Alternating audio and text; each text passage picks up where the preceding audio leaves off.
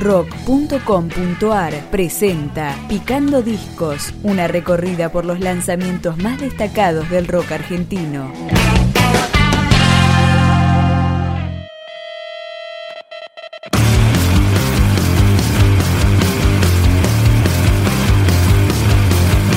Primer larga duración del trío alternativo Más que Uno. Se llama Puentes y comenzamos a escuchar Al Caer. Fueron